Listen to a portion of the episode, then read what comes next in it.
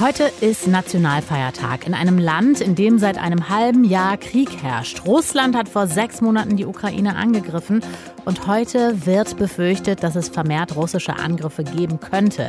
Einschätzung dazu bekommt ihr jetzt. Deutschlandfunk Nova. Kurz und heute mit Jenny Gärtner.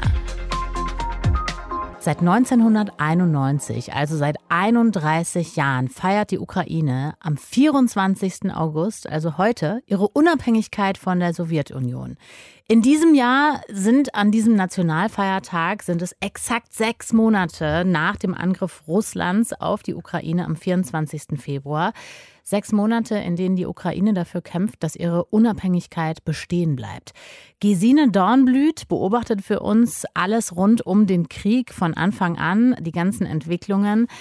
Gefeiert wird heute an diesem Tag in der Ukraine wahrscheinlich weniger, oder?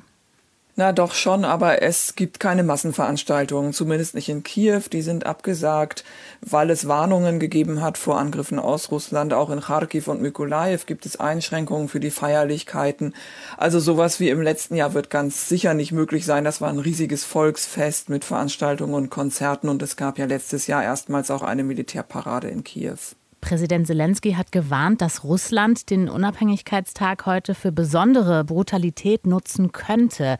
Momentan werden ja keine schwereren Angriffe als in den letzten Tagen gemeldet. Aber wie wahrscheinlich ist das jetzt heute, dass ein schwerer Schlag kommt von Russland aus? Wie schätzt du das ein? Das ist natürlich hochspekulativ. Also gerade jetzt vor einer Stunde gab es Luftalarm fast in der gesamten Ukraine. Man muss aber leider sagen, das ist an vielen Tagen so. Das gehört zur Routine. Ebenso wie natürlich auch der Beschuss in mehreren Gebieten, der gar nicht immer in unsere Meldungen kommt. Heute Morgen im Gebiet Sumy im Nordosten der Ukraine oder auch in der Stadt Kharkiv. Was jetzt ähm, diese Warnungen betrifft, da rechnet man ja eigentlich oder ist man fixiert auf die Hauptstadt Kiew. Die Menschen in Kiew sind sich bewusst, dass schwere Angriffe jederzeit möglich sein können, aber in der Tat kann man in Russland so eine gewisse Vorliebe für Symbole und runde Daten beobachten. Außerdem gab es ja wirklich starke Warnungen vom US-Geheimdienst und man muss auch sagen, im Februar lagen die US-Geheimdienste mit ihren Warnungen richtig. Vor einem halben Jahr, also am Anfang des Krieges, da waren viele Ukrainerinnen sehr, sehr entschlossen, kampfbereit.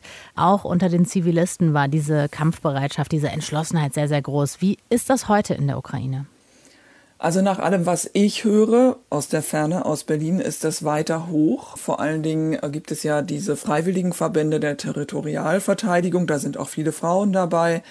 Umfragen sagen, dass zum Beispiel 80 Prozent mehr sogar der Ukrainer dagegen sind, äh, Gebiete abzutreten an Russland. Und das heißt automatisch, dass sie das Gebiet verteidigen müssen. Aber man muss auch sagen, es gibt eine Mobilmachung in der Ukraine. Männer haben gar keine Alternative. Männer im wehrpflichtigen Alter dürfen mit wenigen Ausnahmen das Land auch gar nicht verlassen. Wie groß sind denn die Existenzsorgen der Menschen vor Ort? Also gibt es noch Arbeit? Wie funktioniert die Gesellschaft, das Land insgesamt im Krieg? Das hängt sehr stark von den Regionen ab. Also aus den Regionen nahe den Kämpfen, vor allem also im Donbass, da lese ich immer wieder äh, schreckliche Berichte. Also da sind viele von humanitärer Hilfe abhängig, teils gibt's kein Wasser, kein Strom. Und dann gibt's andererseits eben Gebiete, die nicht direkt vom Krieg betroffen sind. Das sind auch Orte wie Lviv oder auch Kiew. Da herrscht sowas wie Normalität, so gut das eben möglich ist. Aber auch dort merken die Menschen natürlich, die Inflation steigt, die Arbeitslosigkeit ist gestiegen, laut Angaben der Nationalbank auf rund 35 Prozent. Vor dem Krieg lag sie bei etwa 9 Prozent. Ja, dazu kommen so Sachen wie durch ständigen Luftalarm ist zum Beispiel normaler Schulbetrieb nur sehr eingegrenzt möglich. Da läuft weiter Fernunterricht, weil viele Eltern ihre Kinder nicht in die Schule schicken wollen, weil dann ständig sowieso alle Kinder in den Keller müssen. Hm. Jetzt sind es sechs Monate Krieg. Wie groß ist die Verhandlungsbereitschaft auf beiden Seiten? Wie ist da deine Einschätzung? Wann wird sich die Ukraine mit Russland an einen Tisch setzen? Also ich würde sagen, die Verhandlungsbereitschaft ist zurzeit nicht vorhanden. Das hat hm. Zelensky gestern nochmal klar gemacht. Die Bedingungen sind nicht gegeben. Russland will nicht verhandeln.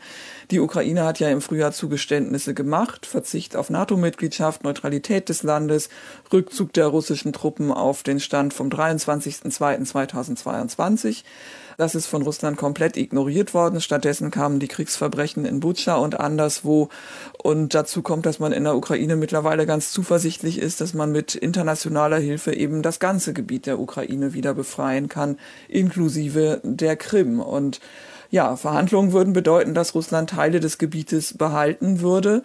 Wie ich schon sagte, sehr, sehr große Teile der ukrainischen Bevölkerung sind dagegen.